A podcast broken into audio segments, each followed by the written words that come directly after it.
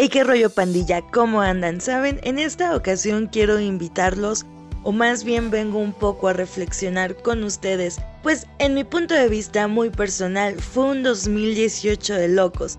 Desde el famoso Cristiano Ronaldo que dejó el Real Madrid, las superestrellas de Disney como Selena Gómez o Demi Lovato que casi mueren por excesos en la vida.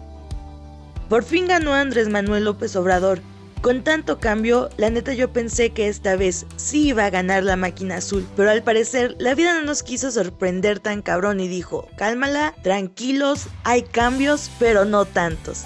Sinceramente, yo sigo pensando que fue un año de locos. Pues la neta es que cada vez me toca ver a personas más chavitas con bebés. Y no exactamente porque sean sus sobrinos o hermanitos, o no amigos míos, porque ya se convirtieron en madres. Cada vez miro a más personas mandando a la chingada sus matrimonios por X o Y situación.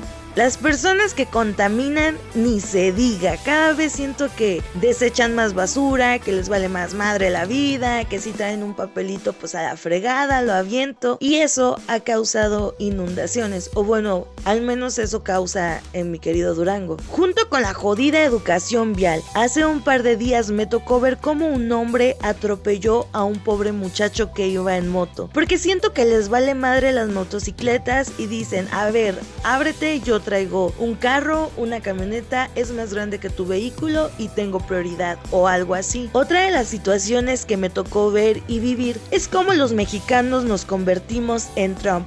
Oh sí, racita. Después de todo el rollo eso de los migrantes centroamericanos, pues a mí también me pareció injusta la manera en cómo llegaron e inclusive las amenazas que han interpuesto para que le cumplan ciertas peticiones. Pero no todo es maldad en esta vida, porque está a todo dar todas aquellas personas que han dado y que siguen dando la mano a todas estas personas. Yo sé que no todos son así o no todos piensan de esa manera, pero lamentablemente o no sé cómo llamarlo, los medios de comunicación nos han dejado ver esa cara de los centroamericanos que piden todo de mala gana, que son malagradecidos, como la señora que le dieron de comer frijoles y todo ese rollo, pero les digo yo no sé bien cómo esté la situación, pues porque acá donde yo vivo no me tocó que pasaran pues esta situación, entonces no puedo opinar más, solo opino lo que escuché y lo que vi.